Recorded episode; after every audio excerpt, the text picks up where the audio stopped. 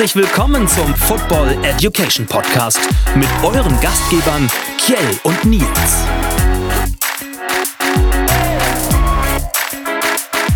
Herzlich willkommen. Hier ist Kjell. An meiner Seite mein kongenialer, hochgeschätzter Kollege und Freund äh, Nils Kramkau. Hallo Nils. Mann, Mann, Mann, Mann. Da weiß ich ja gar nicht, was ich sagen soll. So viel Honig ums Maul. Du weißt ja, Ja, für Recherchen und Archiv bist immer noch du zuständig. brennst, brennst, Ich du auch gebe so, mein allerbestes. brennst du auch so wie ich? Also der Draft steht vor der Tür und unsere Folge umfasst, der ummantelt quasi den Draft. Absolut. Ja, ich wollte sagen, das ist ja dann eher mal so ein bisschen diese Durststrecke, die man hat, bis die Tage draußen endlich wieder heller werden. Und dazu Ja. gehört dann auch irgendwann ein bestimmter Abschnitt von Football, auf den man sich auch freuen kann, wo es einfach mal wieder so ein bisschen Spannung mit sich bringt. Ja, ja, ich, das ist echt eine Scheißzeit, bis die NFL so richtig wieder losgeht. Das merke ich jedes Jahr, Ja, ja. dass man so ganz froh, dass zwischendurch immer noch so eine kleinen, kleinen Highlights kommt, wie jetzt zum Beispiel der Draft, der ansteht. Hast du dich so ein bisschen damit auseinandergesetzt mit dem Draft? Oder verfolgst du ihn einfach so, wie er kommt? Ja, doch schon eher so, wie er kommt. Wobei meistens ähm, das, was dann irgendwie in den späteren Tagen passiert, das verfolge ich dann eher so, wie, wie es mir einfach auch berichtet wird. Am Anfang finde ich schon auch ganz cool, das so mitzuverfolgen, wie man es live vielleicht auch möglich machen kann. Weil ich das schon auch sehr spannend finde, weil die Top-Talente, über die auch immer viel geredet wird, ich glaube, die beobachtet man einfach auch über die Saison einfach anders und guckt, ob die sich so präsentieren, wie man es eingeschätzt hat. Ja, ich bin gespannt, wie die Show wieder wird. So, die wollen das ja diesmal ein bisschen halb virtuell machen, halb live wohl. Ich bin gespannt. Letztes, letztes hat das ja gut funktioniert mit der virtuellen Geschichte. Das war ja eigentlich ganz, ganz gut anzusehen. Ähm, ich bin gespannt. Aber wir reden jetzt hier gerade über den Draft. Weißt du, was der Draft ist? Logisch. Ich auch. Aber wissen das die Zuschauer? Ja, das ist eine gute Frage. Glaube ich auch. Wollen wir dem auch auf den Grund gehen? Natürlich. Was ist eigentlich? Was ist eigentlich der Draft? Das ist eine berechtigte Frage. Und wenn wir den Draft einfach mal so übersetzen, ist das eigentlich ein Rekrutierungsprozess, der stattfindet. Einmal im Jahr, wo die besten Rookies oder die Rookies, die sich ähm, anmelden zum Draft, ähm, zur Wahl stellen. Eingeführt wurde er 1936. Die Frage ist, warum wurde er eingeführt? Ja, ich, ich erinnere mich noch daran, mal gelesen zu haben. Ich kann es dir gar nicht so sehr aus der, aus quasi aus dem Ablesen heraus oder so sagen, sondern dass ich meine Spieler gewählt wurden und ich glaube sogar, dass das die Eagles waren zu dem Zeitpunkt, die sich so ein bisschen ungerecht behandelt gefühlt haben, weil sie gesagt haben, ah, wir haben einfach nicht die Ressourcen, auch finanziell vor allem nicht, um ähm, gute Spieler anzuwerben, weil die NFL hatte kurz zuvor ihr, ihr Waiver-System eingeführt. Das heißt, so eine Art Transfermarkt, auf dem man dann Spieler äh, schnappen kann, uns für sich verpflichten kann. Aber sie waren eben nicht attraktiv genug, um solche Spieler an Bord zu ziehen und fürchteten deshalb so ein bisschen auch den Erfolg und haben dann gesagt oder vorgeschlagen, Mensch, es wäre doch cool, wenn wir so eine Art System einführen, so eine Art Lotterie, ähm, um einfach eine Chancengleichheit herbeizuführen und auch vor allem so dieses, dieses, die wirtschaftliche Stabilität einfach zu gewährleisten. Genau.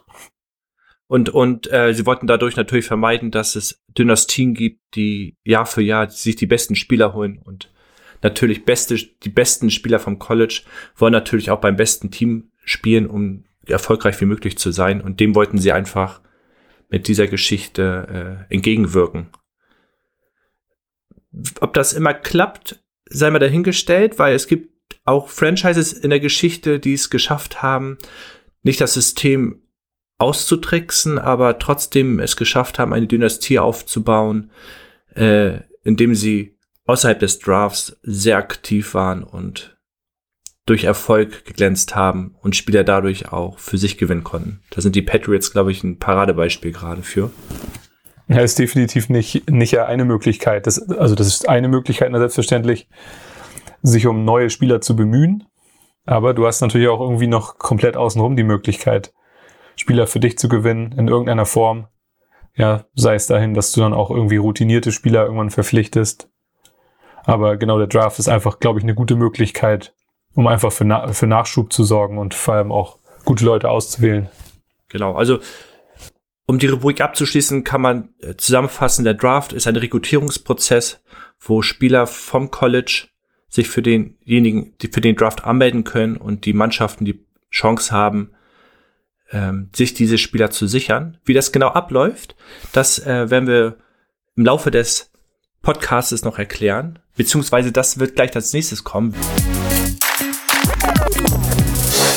Out of the Box. Wie läuft diese eigentlich ab und wie wird da die äh, Reihenfolge festgelegt? Das ist ja auch ganz interessant. Wird die gelost? Wird gewürfelt? Oder wie entscheidet man sich, äh, welche Reihenfolge da greift? Kannst du uns da was erzählen drüber? Ja, klar. Also am Ende ist es ja so, dass, dass man es, wenn man es mal so ganz einfach auf dem, auf dem Reißbrett aufzeigen würde, äh, man mehr oder weniger das Abschneiden der Mannschaften ähm, einfach auf den Kopf dreht. Also man sagt sozusagen, das beste Team darf als letztes wählen und das schlechteste Team als erstes, damit es halt eben genau diese Chancengleichheit gibt. Und ja, das Ganze wird dann über sieben Runden veranstaltet, so dass man in Summe 256 Mal wählen darf. Und dann würde halt diese Reihenfolge von, von schlecht bis gut halt siebenmal dupliziert. So, das ist eigentlich so das, was man auf dem Reißbrett sehen würde. Ich sag mal, in der Realität sehen wir natürlich irgendwie überhaupt nicht diese Reihenfolgen, aber das können wir dann ja auch nochmal erörtern. Ja, genau. genau. Und dann in dieser, und in, in jeder Runde darf man dann entsprechend einen Spieler auswählen. Und bekommt der, die, die Franchise, die den ersten Pick hat in, in der ersten Runde, auch den ersten Pick in der zweiten Runde? Oder ist das ein, eine Art umgekehrte Reihenfolge, die danach greift? Auf dem Reißbrett gesehen? Nee, genau so eigentlich immer wieder von vorne. Also du, die schlechteste Mannschaft, die halt die erste Wahl hat in der ersten Runde, kriegt auch dann die erste Wahl in der zweiten Runde. Dritte, vierte, so fünfte, sechste, siebte. Darüber hinaus gibt es nicht nur diese rein Picks, sondern es gibt auch noch 32 extra Picks. Ähm, die sogenannten Compensatory Picks. Magst genau. du darüber kurz erzählen? Ja, die kann man letztendlich eigentlich zusätzlich obendrauf rechnen, weil man ja auch immer davon ausgehen kann, dass Mannschaften Spieler verlieren, die zum Beispiel einfach sagen, Mensch, ich war jetzt schon so lange dabei, ich habe jetzt irgendwie nicht mehr irgendwie die Physis dafür vielleicht und möchte einfach aufhören.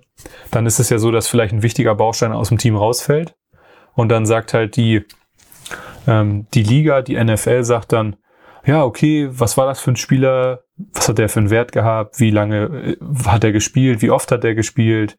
Äh, was war seine Vertragssituation? Und dann bekommt diese Mannschaft, die vielleicht unerwartet so einen Spieler verloren hat, so eine Art Ausgleichswahlrecht, in dem Fall übersetzt äh, Compensatory Pick, so dass man dann einfach noch eine zusätzliche Chance hat, diesen Verlust auszugleichen.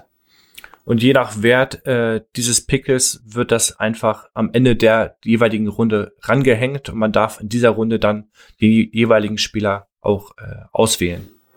Ja, genau, muss man auch dazu sagen, glaube ich, das ist halt eben sowas, dass man, dass das eben nur von Runde drei bis Runde sieben geht, weil man halt auch sagt, ja, okay, die Spieler, die dann gehen, sind halt nicht so viel wert, dass man halt in den ersten beiden Runden vielleicht sogar einen der Top-Leute nehmen darf. Ja, ja, was glaube ich auch die äh, richtige Entscheidung war, damals das so einzuführen, weil gerade in den ersten beiden Runden sind ja ganz oft Spieler auch, die auch gebraucht werden. Also man spricht ja schnell von Needs, was das genau bedeutet und sowas, das werden wir nachher noch besprechen, aber das sind ja meist auch Wunschspieler, die man auch in seinem Team haben möchte. Und das ist dann schon, schon auch eine Bevort Bevorteilung vielleicht, wenn man mhm. diese Picks dann zu früh bekommt. Genau, ähm, unser Spieler wurde jetzt gedraftet in einer Runde. Runde XYZ. Äh, was passiert mit dem Spieler? Der unterschreibt einen Vertrag und ist glücklich bis an sein Lebensende oder ja, erstmal ist es ja, erstmal ist es ja sozusagen eigentlich nur, nur ein Vorwahlrecht. Okay. Also die sind ja nicht, die sind ja nicht gleich verheiratet, die beiden, das Team und der Aha. Spieler, sondern das bedeutet eigentlich nur, äh, wir haben dich ausgesucht und jetzt geht's für uns beide ähm, eigentlich in die in die Art Verhandlung. wir wollen mit dir einen Vertrag abschließen, das sind unsere Bedingungen, das würden wir gern von dir haben.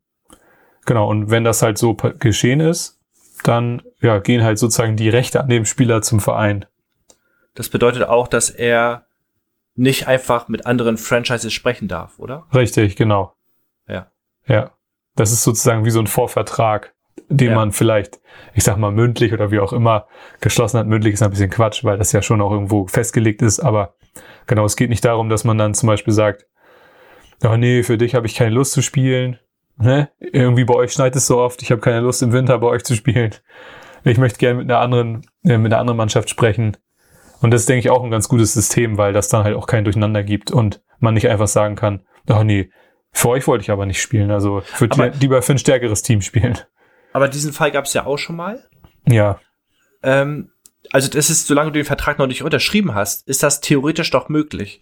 Nur brauchst du da die Zustimmung natürlich der Franchise, die dich gepickt haben. Und die nimmt quasi auch die ähm, Verhandlung mit der jeweiligen Franchise, die Interesse hatte, auf. Je, je nachdem, wie hoch der Pick ist, kann das auch. Pick heißt übrigens Wahl, wenn man so möchte, äh, für alle, die nicht verstehen, was Pick Na, ich glaube, das hatten wir ja eben schon auch so ein bisschen, glaube ich, durchdringen lassen, dass das, okay.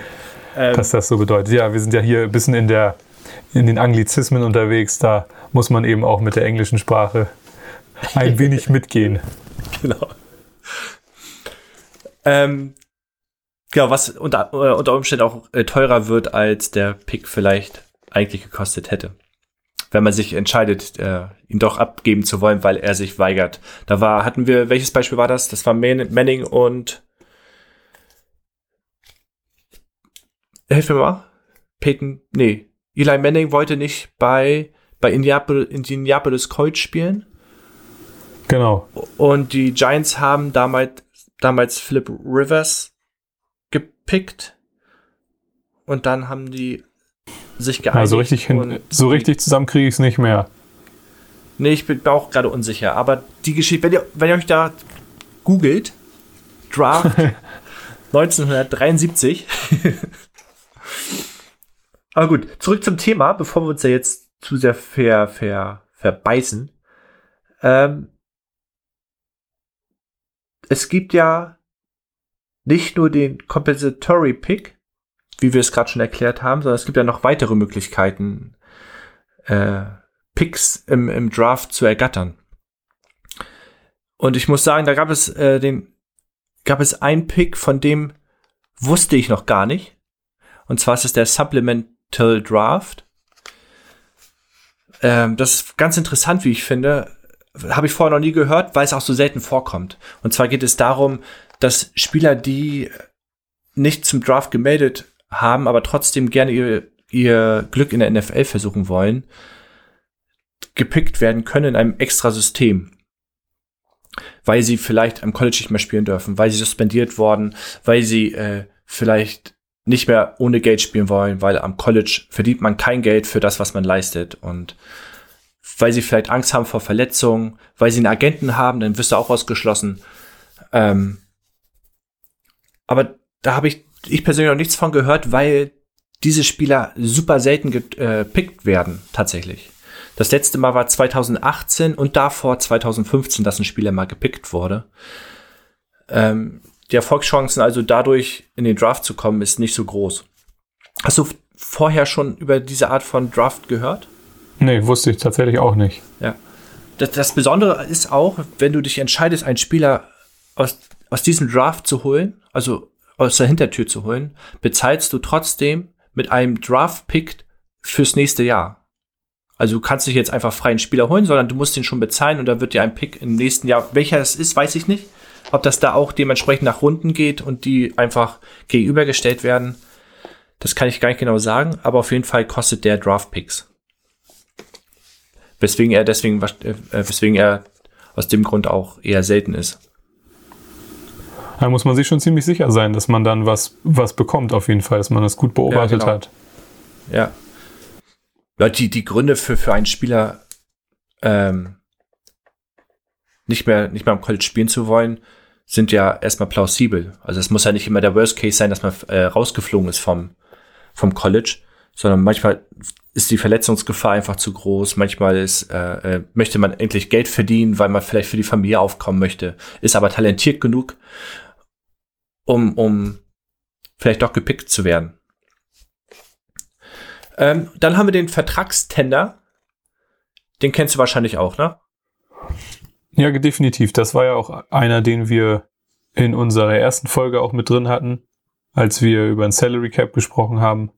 Da war das ja auch Bestandteil darüber, dass, dass dann ja Teams, die ihren Spielern eigentlich ja sozusagen das auferlegen, dass sie sagen, hey, ne, ihr bekommt von uns halt diesen Tender auferlegt und dann können andere Mannschaften halt entsprechend nur gleichziehen oder drüber bieten und so und dann kriegt man halt entsprechend seinen, seinen Ersatz mit, mit den Picks. Das Besondere daran ist ja, dass es verschiedene Tender gibt. Einmal gibt es den äh, First Round Tender, das heißt, dass ein Spieler wieder so hoch gewertet wird, dass er mit einem First Round Tender belegt wird, pickt sich den, pickt sich eine Franchise diesen Spieler, bekommt die alte Franchise äh, diesen First Round Pick äh, für den nächsten Draft zugesprochen. Ja. Ja, plus dass, plus dass die eigene Mannschaft halt unglaublich, das heißt, auch ja so einen Wert an Gehalt zahlen muss. Das ist ja auch immer genau. interessant. Also, ist ein Geben und ein Nehmen. Den Second Round äh, Tender gibt es noch. Und was ich ganz interessant finde, ist den Original Tender. Der bezieht sich darauf, dass du den Spieler belegen kannst mit dem Pick, mit dem er auch damals im Draft äh, ausgewählt wurde. Genau, das heißt, dass er quasi den Wert, den er, den er eins hatte, behalten darf. Und nicht höher oder niedriger gewertet wird. Äh, Gibt es dazu noch was zu sagen? Nö, ich glaube, zu den einzelnen Punkten ist das auf jeden Fall, was so die, was so die Möglichkeiten vom Draft geht, ähm, die so ein bisschen die Rahmenbedingungen stricken, ist, glaube ich, genau das Richtige. Ja. Genau, dann kommen wir mal zum nächsten Punkt. Und zwar ist ja die große Frage, wer darf sich denn überhaupt zu diesem Draft anmelden? Da haben wir natürlich einmal die, die Spieler, die das College besuch, besucht haben oder noch immer noch besuchen. Aber es sind ja nicht die einzigen Spieler. Genau, also du hast es ja, du hast ja sozusagen die erste Option genannt. Ähm, kommen wir noch zu einer zweiten Option. Das wäre dann eigentlich, ähm, dass du eine Voraussetzung haben musst, dass dein, dass dein Highschool-Abschluss mindestens drei Jahre her ist. Ja, beziehungsweise vier, wenn du halt im College kein Football gespielt hast. Also brauchst du da auch so ein bisschen Luft. Die wollen ja auch dafür sorgen, dass du halt nicht zu jung bist, aber auch nicht gleichzeitig zu alt. Und ich glaube, das hat auch vielleicht immer noch so ein bisschen den Hintergrund, dass auch die, ja, der Bildungsweg halt auch nicht vernachlässigt werden soll. Ne? Ist ja schon auch ganz gut, wenn du vielleicht nach, nach zwei, drei Jahren vielleicht auch irgendwie schon den kleinen Abschluss in der Tasche hast am College. Also das ist schon, schon auf jeden Fall eine Voraussetzung. Und dann vor allem hast du halt eine große Datenbank ähm, an Spielern, weil ähm, jedes Jahr halt entsprechend viele Spieler geprüft werden, ob sie überhaupt dafür erlaubt sein sollten. Ich weiß aber auch gar nicht am Ende, wenn man jetzt mal überlegt, dass wir haben es ja eben gesagt, 256 Picks plus halt noch ein paar Compensatory Picks, wie viele trotzdem am Ende in diesem Pool sind. Also es ist mir nur so noch mhm. nicht zu Ohren gekommen, aber auf jeden Fall werden ungefähr mhm. immer so 3000 College-Spieler halt geprüft und geguckt, ob sie für den Draft zugelassen werden können es ist doch, ich glaube, ein Prozent aller College-Spieler schaffen den Sprung in die NFL. Ja, das ist halt, ja, das habe ich auch mal gehört. Das ist halt, ja. ein Witz eigentlich. Genau, das ist dann zumindest das, was so ungefähr hinter den Kulissen passiert. Ähm, aber dann hast du eben halt auch noch die, ich sag mal, du hast ja nicht die Notwendigkeit, dass du unbedingt halt auch einen College-Abschluss hast, um dich anmelden zu können. Also das ist halt nicht unbedingt zwangsläufig die Voraussetzung, auch wenn das, ich sag, glaub, ich glaube, das College ist einfach auch immer so die Möglichkeit, dass man sieht, dass die Leute halt auch in der guten Mannschaft sind. Ne? Das heißt ja auch, dass es entsprechendes Training gibt. Ich glaube, ohne ist es vielleicht auch schwieriger, sich dann halt entsprechend auf so ein hohes Niveau vorzubereiten. Das sind ja eher Ausnahmefälle, dass da ja. auch mal so, dass da auch mal Spieler auftauchen, die eben, die eben dann nicht durch dieses, sag ich mal, durch diesen normalen Weg gegangen sind. Ja, und das ist das aber stimmt. trotzdem irgendwas, was, was halt jährlich steigt, dass also Spieler auch ohne College-Abschluss sich anmelden. Ja, und vor allem halt eben Warum ist das vielleicht so, dass man das halt jährlich sieht? ist natürlich auch, nicht jeder kriegt ein Stipendium am College, äh, ist halt unglaublich teuer. Und du bekommst ja auch kein Geld, du darfst ja nichts verdienen. Keine Werbeverträge, keine Einnahmen. Auch wenn man immer ja munkeln hört, dass es unter der Hand vielleicht auch mal ein paar Scheine gibt. Aber das gepaart halt mit dem harten Spiel und der hohen Verletzungsgefahr ähm, ist dann vielleicht auch ein Grund, warum man nicht unbedingt am College spielen will. Und deshalb haben, haben auch die Leute die Möglichkeit, sich für den Draft anzumelden. Und das können die bis sieben Tage nach dem, nach der College-Meisterschaft quasi tun. Mhm. Nach dem Motto, ich guck mal, was passiert und dann lege ich vielleicht los. Ja, oder die Angst vor, vor Verletzungen haben und jetzt aber gerade am College in ihrer Prime sind und so gut abliefern, dass sie sich reelle Chancen machen, jetzt in der NFL tatsächlich auch gepickt zu werden. Ja, genau. Und dann, wenn wir uns das ja äh, angucken, hochgepickt bedeutet etwas sorgloseres finanzielles Leben. Ja, so ist es ja. Genau. Aber wenn man es gibt ja eine, eine äh, NFL-Draft-Aufsicht, sozusagen, die ähm, sich den Spieler anguckt, einschätzt und sagt, in die, in die und die Runde könntest du gepickt werden oder auch nicht, oder du wirst wahrscheinlich gar nicht gepickt. Und der Spieler kann noch seine, seine Anmeldung tatsächlich noch zurückziehen, dann dementsprechend, und dürfte noch ähm, auf dem College spielen. Also seine, seine Fälle schwimmen nicht einfach so davon, sondern er hat trotzdem noch ein Backup, wo er dran sich hangeln kann, wenn es mit der NFL-Karriere erstmal nicht funktioniert. Ja, ist definitiv eine, auch eine, eine, gute Sache, um dann zu gucken, ob man nicht irgendwo vielleicht nochmal aufgefangen wird. Ähm, ja. Was ich immer noch so interessant finde oder was man halt, finde ich, gar nicht so sehr immer sieht und betrachtet, ähm, aber ich, da ist es auch unglaublich schwer, halt Informationen irgendwie so rauszukitzeln, ist halt, was passiert eigentlich so danach dann mit den Spielern, die vielleicht das in dem College oder in dem Draft halt nicht geschafft haben. Man sieht ja häufig so, das haben wir ja letztes, letztes Mal bei der Folge auch schon besprochen, dann eben die Möglichkeit, einfach nochmal ein, ein Land höher zu wandern, dass dann halt irgendwie in Kanada oder sowas zum Beispiel Football gespielt wird. Mhm. Vielleicht werden wir jetzt auch wieder häufiger Spieler sehen, die hier nach Europa kommen. Aber es ist definitiv halt eine interessante Sache, weil die haben ja nicht so ein Amateurligensystem, wie wir es zum Beispiel hier in Deutschland haben und dann so stark unterstützt wird. Deswegen ja, fallen da wahrscheinlich dann viele Spieler auch, ich sag mal so, in, in ein normales Leben zurück mhm. und sind dann auch darauf angewiesen, dass sie halt irgendwie auch eine gute Bildung hatten, die sie mhm. da hoffentlich mitgenommen haben. Mhm. Umso wichtiger wird der College-Abschluss dann auch werden. Ja. Ja. Ja, es ist, ich, das wäre auch mal interessant zu wissen, wie viele Leute dann trotzdem den Sprung, wenn es nicht in der NFL ist, sondern in eine andere Liga. Mexiko ist, glaube ich, auch noch interessant, wo viele, viele spielen. Ähm, das, die Plätze sind aber auch rar. So in Europa und, und Deutschland und der ELF, ELF dürfen ja auch nicht x, x beliebige amerikanische Studenten spielen, sondern es gibt genau. ja eine Reglementierung auch, die auch Sinn macht, damit man diesen eigenen, eigenen Nachwuchs auch genug fördert. Deswegen gibt es da ja auch nicht gerade viele Plätze. Es wäre auch mal interessant zu sehen, wie deren Leben aussieht nach der College-Football-Karriere. Tatsächlich, wie du gerade sagtest. Wie viele studieren, wie viele gehen in die Arbeit, äh, Arbeit über. Genau. Vielleicht machen wir mal eine Doku drüber. Wir fliegen mal rüber, holen uns einen. Kameramann. Verfolgen das mal über die Zeit.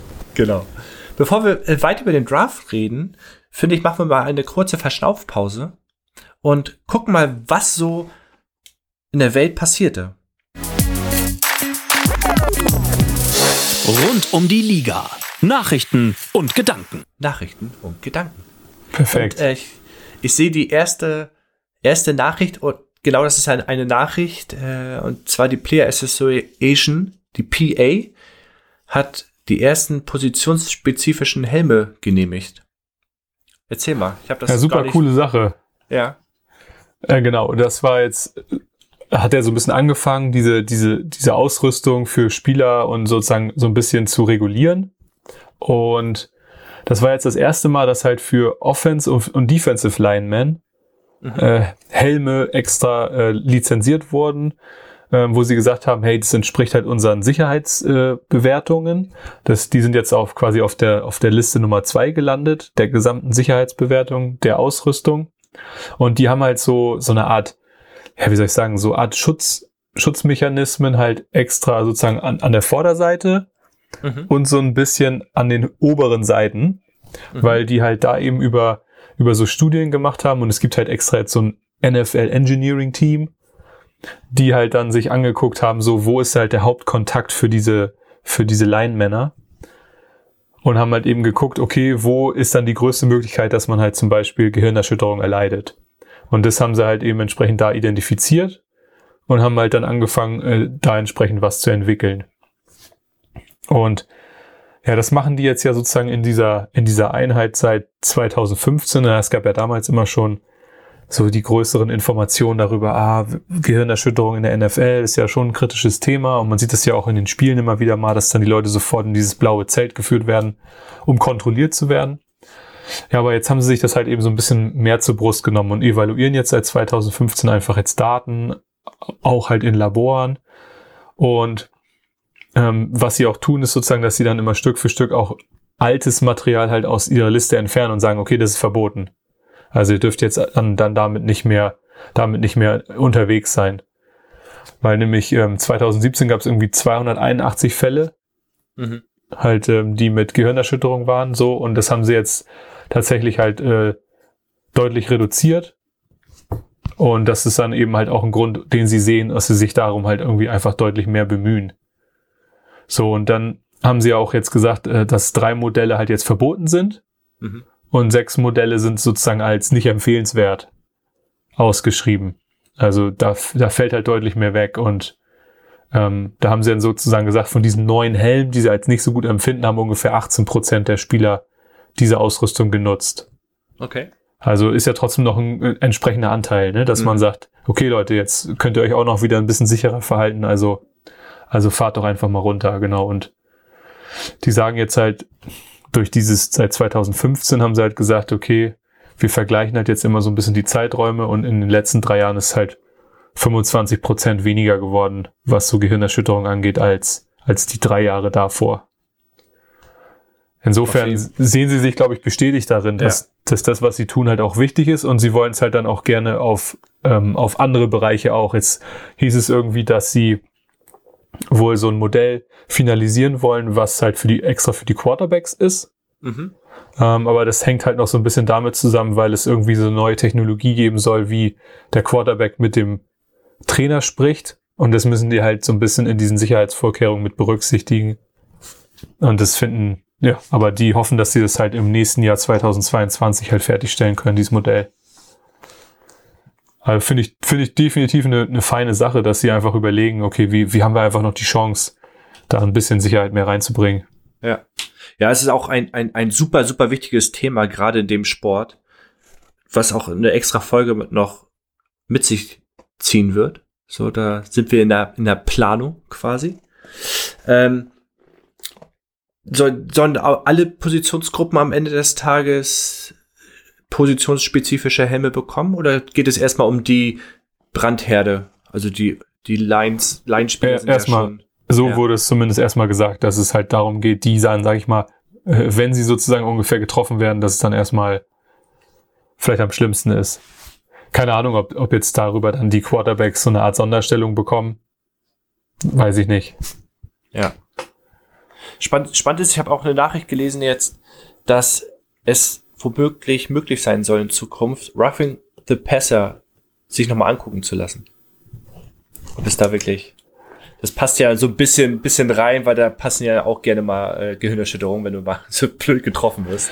Ja, ich meine, überleg halt dann wieder zurück auch an unsere Folge, die wir über den Backup-Quarterback gemacht haben. Ja. Und da sind, da ist sich natürlich auch jeder besorgt, wenn du viel Geld für deinen Spielmacher ausgibst, willst du ja nicht, dass der am Ende halt, ich sag mal, in Anführungszeichen leichtsinnig vom Feld gehen muss. Du bezahlst ja. viel Geld für den ja. und deine Mannschaft leidet dann im Kompletten darunter. Ja. Ja, also, ja, definitiv nachvollziehbar. Auch wenn es dann wieder vielleicht diese Kehrseite der Medaille hat nach dem Motto so, ne, okay, warum gehst du nicht auf die anderen Positionen genau gleichwertig drauf ein? Ja. Roughing the Passer für alle Neulinge bedeutet übertriebene Härte gegen den Quarterback wenn man so möchte. Also zu spät ankommenden Hit setzen, also Tackle setzen, also Umschmeißen des Spielers. ja, ist ja genau richtig, ja genau. Hier quasi The Passer ist ja immer sozusagen der Quarterback, der wirft. Genau.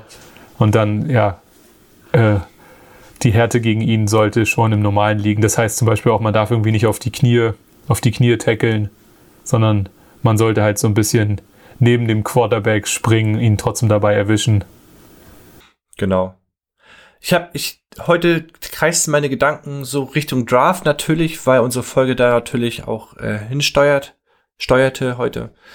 Ähm, und zwar sind bei den New England Patriots eingefallen, die ja ganz schön auf, auf äh, Einkaufstour waren vor dem Draft. Sich Spieler geholt haben, die vertragslos waren oder wo die Verträge ausgelaufen sind einfach. Und eigentlich für Cam Newton ein Team jetzt vorbereitet wurde, äh, mit dem er arbeiten kann. Er selber hat letzte Saison zwölf Touchdowns erlaufen, kein, kein Quarterback hat mehr und auch nur drei Spieler insgesamt erliefen überhaupt mehr. Meinst du, er hat noch was im Köcher oder werden die im Draft auch dementsprechend schon äh, auf einen Quarterback schielen an deren Position? Also ich kann mir das dann insofern vielleicht nur vorstellen, dass wenn sie an einer bestimmten Stelle sind und sehen, okay, jetzt haben wir eine Möglichkeit, vielleicht auch was Interessantes zu erwischen. Und wenn man die Patriots so kennt, geben sie ja auch nicht unbedingt immer viel her. Also denke ich mal, versuchen sie ein gutes ja, Nutzen-Leistungsverhältnis da irgendwie so hinzubekommen. Dann könnte ich mir schon vorstellen, dass sie sich daran orientieren. Aber ich habe immer das Gefühl, die brechen halt nichts übers Knie und ähm, vielleicht sagen sie auch, zeig mal, was du kannst ähm, vielleicht äh, schaffst du es ja doch noch mal irgendwie ein bisschen mehr zu zeigen als letztes Jahr. Also kann ich mir schon vorstellen, dass sie, dass sie da vielleicht aktiv werden, um hoch zu traden. Mhm. Also dann ja halt im Draft zu sagen, wenn man das jetzt noch mal wieder erklärt, hochtraden heißt ja dann so viel wie ähm, wir bezahlen eigentlich mit unserem imaginären Währung ähm, und äh, wir haben es ja vorhin gehört, es gibt verschiedene Picks, die man bekommt und die gibt man einfach insofern anderen zuhauf rüber, um vielleicht eine bessere Wahlmöglichkeit zu bekommen dann. Genau, und das könnte ich mir vorstellen, dass sie es vielleicht machen, aber ich meine, ich, ich kann mir auch vielleicht vorstellen, dass sie sagen, okay, wir schielen halt einfach auch schon aufs nächste Jahr und dann. Mhm. Ja, definitiv interessant, was die so für eine Strategie haben. Hat man ja so von denen jetzt vielleicht auch noch nicht unbedingt gesehen, dass sie so wild und aktiv waren, schon in der in der ja. Off-Season, bevor das überhaupt richtig losgegangen ist. Ja. Belichick sagte dazu nur, äh, es gleicht sich alles aus. Manchmal ist man aktiver, manchmal ist man nicht so aktiv. Ja, hat er irgendwo recht. Hat er auch. Und aktiv und nicht aktiv, Quarterback, worüber wir gerade gesprochen haben, lässt mich natürlich äh, ah. so die Bears, die Bears. Lass mich doch in Ruhe. und zwar habe ich einen spannenden Artikel gelesen und äh, die Geschichte der Quarterbacks bei den Bears sind ja, ist ja nicht gerade erfolgsverwöhnt. Und Komischerweise. Ich glaube, glaub, Trubisky könnte man so als Sinnbild, Sinnbild der Bears Quarterback Historie sehen. Ja, die kürzliche auf jeden Fall. Das war noch, also über die Jahre ja noch nie richtig gut. Nein. Meinst du, Deuten wird jetzt die erhoffte, äh, erhoffte Nein, nein, nein. Also ich muss mittlerweile sagen, wenn ich das immer so ein bisschen verfolge, kann ich mir zur Zeit zumindest nichts anderes vorstellen, als wenn sie die Chance haben, irgendwo hochzugehen auf auf 7, 8, 9, dass sie es machen. Ja. Und dann einen Quarterback holen. Ja, genau. Also das, das, das ist halt, das ist ja zumindest insofern ein guter Schachzug, glaube ich, weil Dalton ist ja also insofern kein Oberblinder. Aha. Und der hat halt super viel Erfahrung. Und was Aha. gibt's halt Besseres? Du hast es ja auch immer schon in, in der anderen Folge gesagt. Lass die doch ein bisschen reifen. Lass die nutzen. Ich meine, was anderes geht halt nicht. Ähm, die sagen ja dann immer schon sowas wie, selbst aber anderen Teams, die die holen dann einfach einen Quarterback im Draft schon und ähm, dann kriegt er das sogenannte Red Shirt. Das heißt, mhm.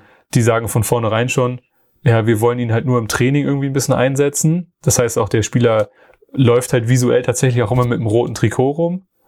Um, er dürfte auch nie Spiele machen, wenn es drauf ankäme. Und mhm. ähm, wer weiß, vielleicht machen die ja sowas ähnliches. Ich, war, war Goff nicht damals bei den Rams auch ein Redshirt-Spieler? Ich meine. Das weiß ich nicht mehr genau. Er war ja ein Rookie als All or Nothing lief mit den Ja, Rams. 2016 war das, genau. Und ah, ich müsste lügen.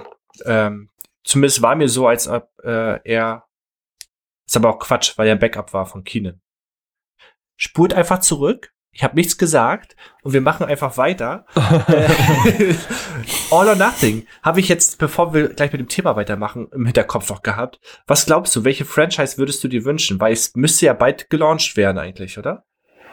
Ja, ich hoffe es eigentlich. Wobei man muss ja mal sagen, ich glaube, letztes Jahr hatten sie ja die Eagles schon relativ früh gezeigt, Ja. schon im April Ja. oder so.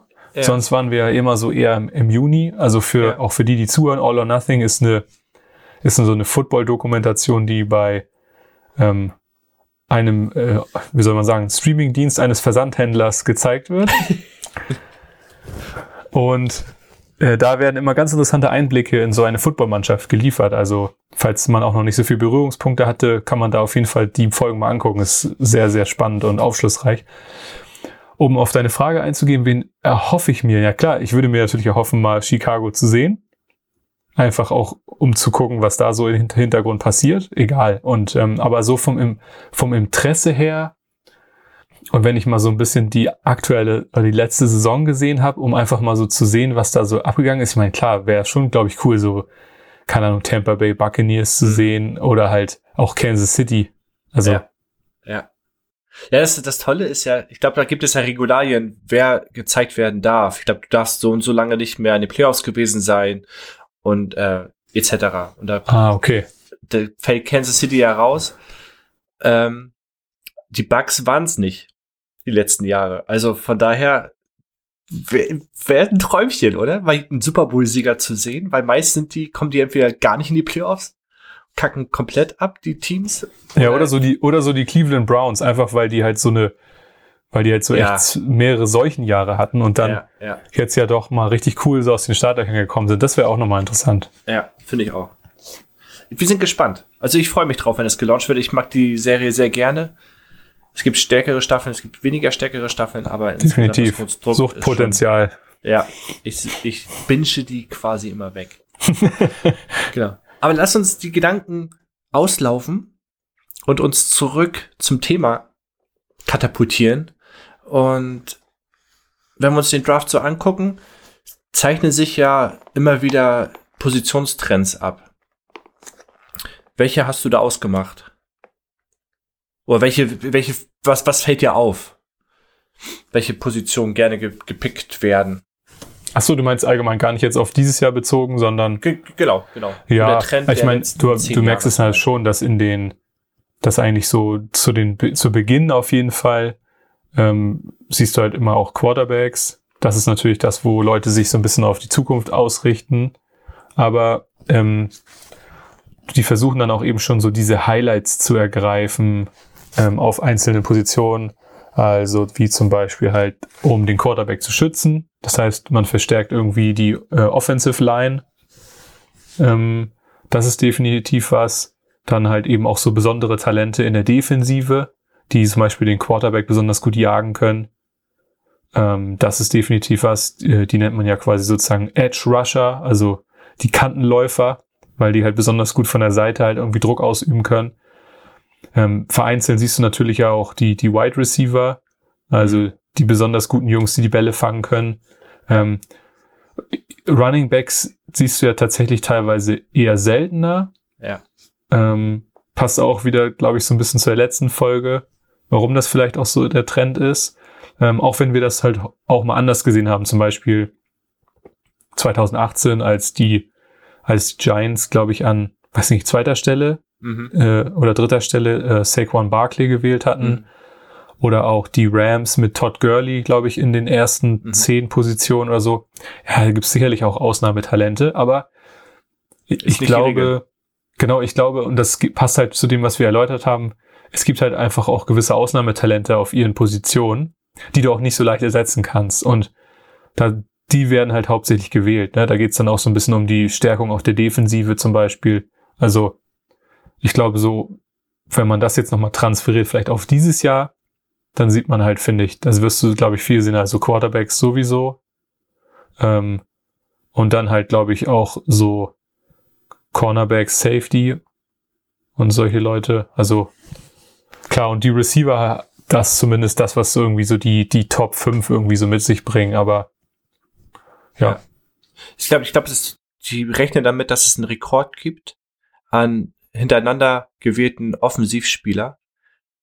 Ich meine, oh, bis Runde 13, 12, 13 sollen eigentlich nur Offensivspieler dieses Jahr weggehen. Und das wäre ein Rekord wohl. Ja, gut, ja, genau. Ich vermute halt, dass der, dass der eine, wenn man ihn zu Offensivspielern, muss man ihn ja dazu zählen als Offensive Tackle. Mhm. Genau, das definitiv. Genau. Ja, es ist, äh, ich glaube aber auch, weil das, weil sozusagen diese Offensivvarianten auch dünn besetzt sind. Also da ist der Abfall nachher sehr schnell. Ja. Und deswegen äh, versuchen die wahrscheinlich sich erstmal da einzudecken und dann zu sagen, okay, jetzt können wir halt bei den anderen Positionen auch ohne Probleme aus den, aus den vollen Krügen schöpfen. Ja. Und um Dr. D aus L nochmal äh, einen kleinen Hinweis zu geben, gibt es dieses Jahr ein super Talent auf der Thailand-Position, der auch sehr früh gepickt werden dürfte, was ja auch nicht die Regel ist. Das stimmt. Und zwar ist der Pitts. Ja, Kyle Ky Pitts, ja. Kyle Pitts, genau. Der, äh, wo ein, ein, ein Monster sein soll auf der Position und schon mit Kelsey und Kittel verglichen wird. Also der wird auch nicht lange da sein. Also Dr. D aus L, wenn du ein bisschen mehr möcht wissen möchtest über den Thailand, Kyle Pitts googeln, da wirst du äh, fündig werden. Ja. Bring dich in Form, Junge. Genau. genau, also wir haben, wir haben geguckt, was passiert, äh, wenn sie gepickt worden. Wir haben geguckt, welche Trends es gibt, was der Draft an sich ist, welche äh, Picks, verschiedene Pickarten es gibt. Wir haben äh, geguckt, welche Reihenfolge kommt, wobei die Reihenfolge nur auf dem Papier halt so ist, wie sie ist. Ansonsten durch verschiedene Trades etc. wird das durchgewirbelt. Lass uns doch mal zum, zum Abschluss quasi gucken, welche Präferenz ein Spieler überhaupt hat, gewählt zu werden, beziehungsweise hochgewählt zu werden oder auch zu sagen, nee, ich möchte gerne eigentlich persönlich lieber tiefer gewählt werden. Da gibt es ja drei verschiedene Punkte, die wir, die wir uns mal angucken können. Und zwar gibt es einmal das Gehalt, was immer super wichtig ist. Dann gibt es natürlich auch das den Need des Teams. Das heißt, diese Position brauche ich für meine Franchise, für mein Team. Dementsprechend wähle ich einen Spieler aus. Und wie sind denn überhaupt meine Erfolgsaussichten, wenn ich von Spieler, äh, vom, vom Team XYZ ausgewählt werde? Und äh, wenn wir, wenn wir uns die Fragen einfach als Gesamtkonstrukt mal angucken, gibt es auf beiden Seiten Vor-, aber auch Nachteile.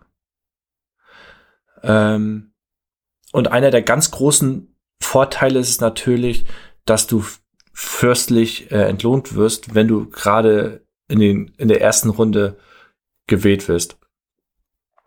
Äh, hast du da ein paar Zahlen, wie fürstlich das ist? Oh ja, das ist, äh, das ist sehr, sehr interessant auf jeden Fall, wenn man ähm, sozusagen mal schaut, ähm, derjenige, der als Beispiel an Nummer eins gewählt werden könnte, ähm, und das sind erstmal generell nur Schätzungen, weil man das nie genau mhm. weiß, was die Summen halt ergeben, aber dann wird man davon ausgehen, dass es irgendwie sich so knapp über 10 Millionen bewegt. Ähm, und wenn du halt an, schon an Stelle 32 gewählt wirst, das heißt an letzter Position in der ersten Runde, was ja eigentlich noch nicht weit weg ist, mhm. ähm, dann bist du am Ende eigentlich nur noch so bei knapp zwei Millionen. Also natürlich trotzdem, trotzdem Traumgehalt, aber ist ja schon auch ne, ne, ne ein großer Sprung, den man da so ja. sieht. Die, die Frage ist ja, bekommst du die 10 Millionen einmalig? Bekommst du die jährlich? Oder wie verhält sich das mit dem Geld? Nee, das meiste, was da zu Buche schlägt, ist halt tatsächlich auch der Unterschriftenbonus. Also generell haben diese Rookies, wie die Spieler genannt werden, die ja sozusagen das erste Jahr in, dem, in der NFL mitspielen, ähm, die haben ja generell halt ein, ein Salär von 660.000 Dollar. Das ist sozusagen deren Standardvertragssalär ähm, und der Rest wird halt immer über Unterschriftenbonus gesammelt. Die kriegen den ja sofort, den Unterschriftenbonus. So ist dann halt wieder eine Sache, ähm, das ist halt wieder Geld, was, das, was das Team dann wiederum strecken kann. Mhm. Also auch da, falls jemand Interesse hat, Folge 1, kann man sich das nochmal anhören. Genau, wie sich das verhält. Wie, es gibt, es wird ja auch, auch geregelt, wie lange ein Rookie-Vertrag ist auf, dieses, auf diesen Zeitraum streckt sich das Geld ja dann auch, ne? Ja, genau. Also erstmal halt auf vier Jahre mhm. äh, fest und dann gibt's halt meistens immer so eine Art so eine Art Fünftjahresoption. Das gilt aber halt auch, glaube ich, immer nur für die Spieler, glaube ich, der ersten Runde. Ich bin mir aber gerade Ja, nicht genau ja, sicher, aber ja, ich meine, das ist so. Ja. Und genau, da hat dann sozusagen das Team irgendwann die Möglichkeit zu sagen, nach vier Jahren, ja, bitte verlass unsere Anlage. Oder ähm, wir wollen gerne noch ein fünftes Jahr mit dir bleiben. Und da kann man natürlich auch noch langfristige Deals irgendwie aus, aushandeln. Aber genau, das wird dann sozusagen immer auf die Zeit angerechnet. Wobei ich auch gar nicht weiß, ob die, was die dann zum Beispiel im zweiten Jahr verdienen. Also das Basissalär von 660.000 Ja, ja. ist ja quasi das erste Jahr und ich weiß aber gar nicht genau, ob sich das im zweiten Jahr dann nochmal noch mal steigert. Das weiß ich auch gar nicht. Vielleicht wenn- ist ja was nochmal für eine Infografik, ne? Genau. Ähm, ich notiere mir das mal. Aber es macht ja, macht ja deutlich, dass wenn du dann den Erstrunden-Pick mit knapp 10 Millionen hast, auf vier Jahre verteilt, oder schon in der letzten Runde die eine Million auf vier Jahre verteilt, das ist ja schon eine große, große Kluft, die natürlich äh, herrscht. Ähm, Ja, wie gesagt, aber den Unterschriftenbonus kriegst du halt auf die Kralle. Da musst du ja Genau. keine Sorgen machen. Das ist ja nur für das Team, was, ähm, wo es halt das verteilen muss. Also dann Ja, genau. die Franchise muss dann sagen, ja, jedes Jahr müssen wir ihm zweieinhalb Millionen anrechnen. Ja. Aber de- nichtsdestotrotz ist natürlich dann, äh, wenn man das jetzt mal weiterspinnt, wir haben jetzt ja gerade nur von 32 Picks gesprochen, gehen wir mal ans Ende, an 256. Ja, da gibt's dann für einen, für einen Spieler ähm, irgendwie 680.000. Das heißt, er kriegt halt 20.000 Unterschriftbonus. Also, ja, danke. Wobei ich auch nicht genau weiß, ob sich hier dann irgendwie das Basissalär vielleicht auch nochmal reduziert oder ob das immer, ich glaube, es ist aber immer 660.000. Ja. Ja, also ist natürlich ein schönes Paket, wenn du da ganz oben stehst auf der Liste. Genau. Aber dieses Paket musst du auch erstmal äh, tragen und einpacken, weil auch so ein Paket hat natürlich auch seine Schattenseiten. Also es gibt natürlich auch ein ganz großer Vorteil, bevor wir zu der Schattenseite vielleicht kommen, dass wenn du gerade in der ersten Runde gepickt wirst, in der zweiten Runde, vielleicht noch in der dritten Runde, ist es, bist du ein Wunschspieler in der Regel. Ja, Gerade in der ersten Runde bist du ein Wunschspieler von der Franchise, die bauen auf dich. Du sollst das Gesicht werden der Franchise. Du sollst als Quarterback jetzt, du sollst ähm, das Team auf das nächste Level bringen. Du sollst die Defensive stabilisieren. Du sollst in der die Right Receiver Position neu definieren. So, das sind natürlich, du wirst, du wirst gemocht. Ja, ja, definitiv. Ich finde das ganz interessant. Ich hatte mal äh, gesehen, dass seit 2010, also mittlerweile f- 20 Jahre, wir wissen ja noch nicht, was jetzt kommt nächste Woche, äh, wurden 34 Quarterbacks in der ersten Runde gedraftet. mhm. So, und davon haben aber nur drei einen Super Bowl Ring. So. Nämlich, nämlich Mahomes, Patrick Aha. Mahomes, Carson Wentz Mhm.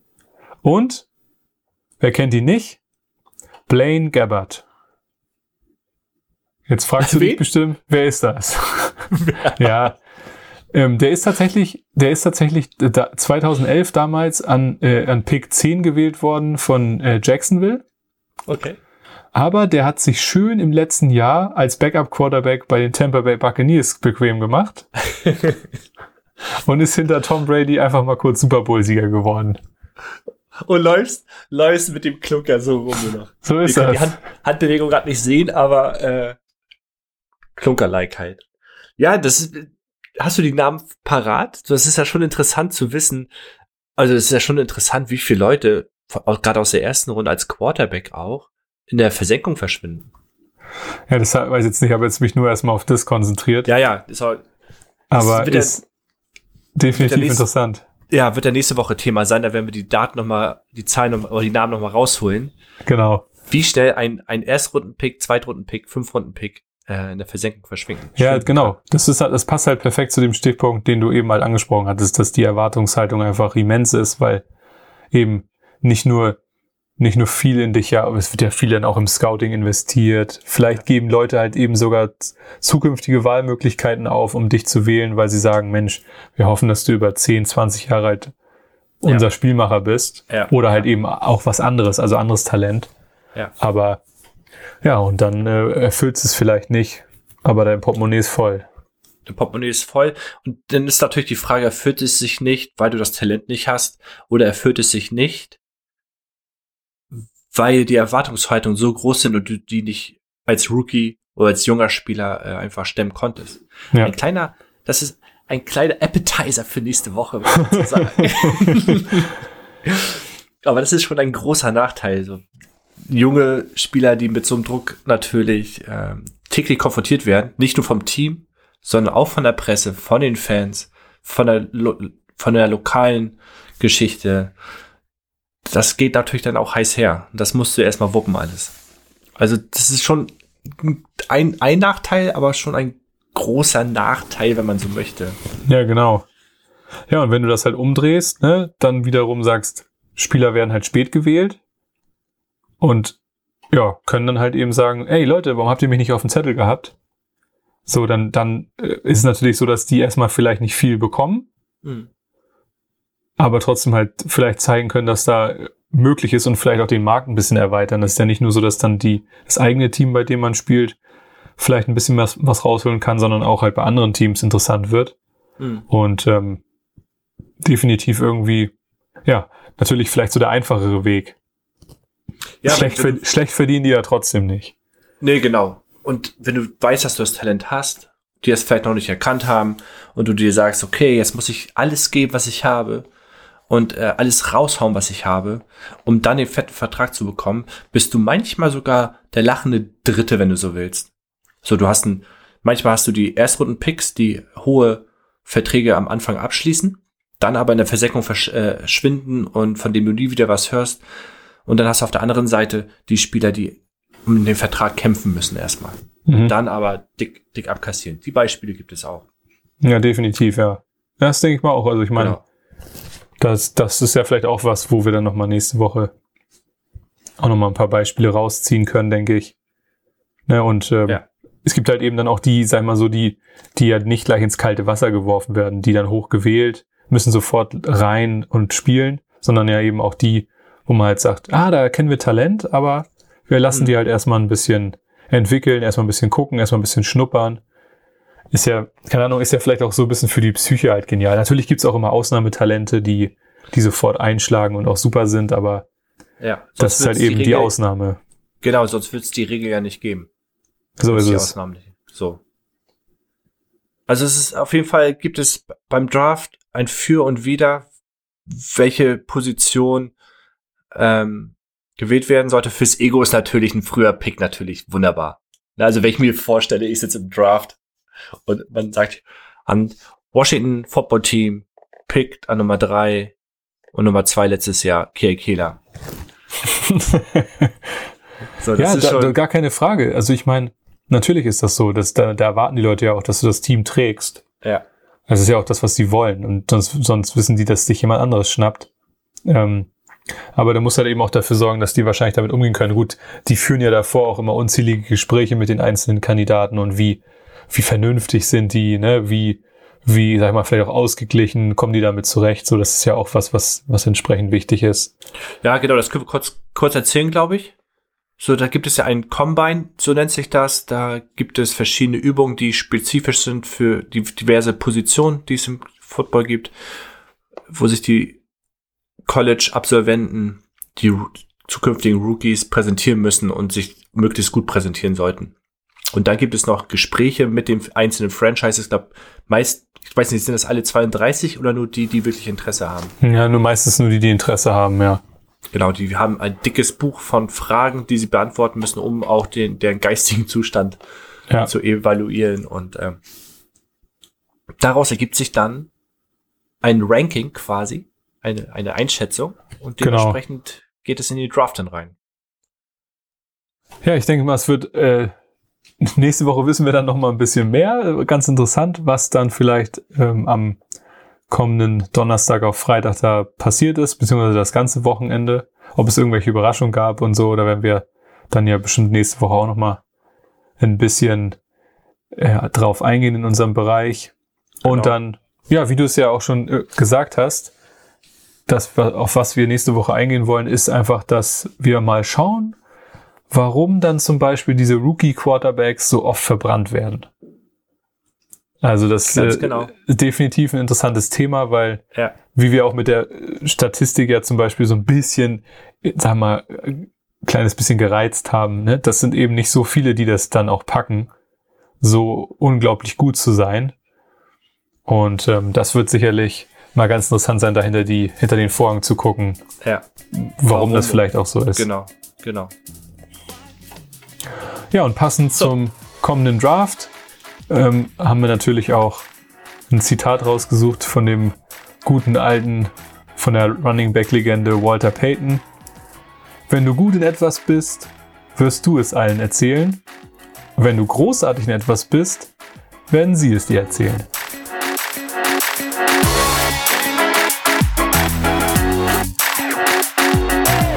Danke, dass ihr den Football Education Podcast gehört habt. Ihr findet uns auf Facebook, Twitter und Instagram unter fb-education und Football Education.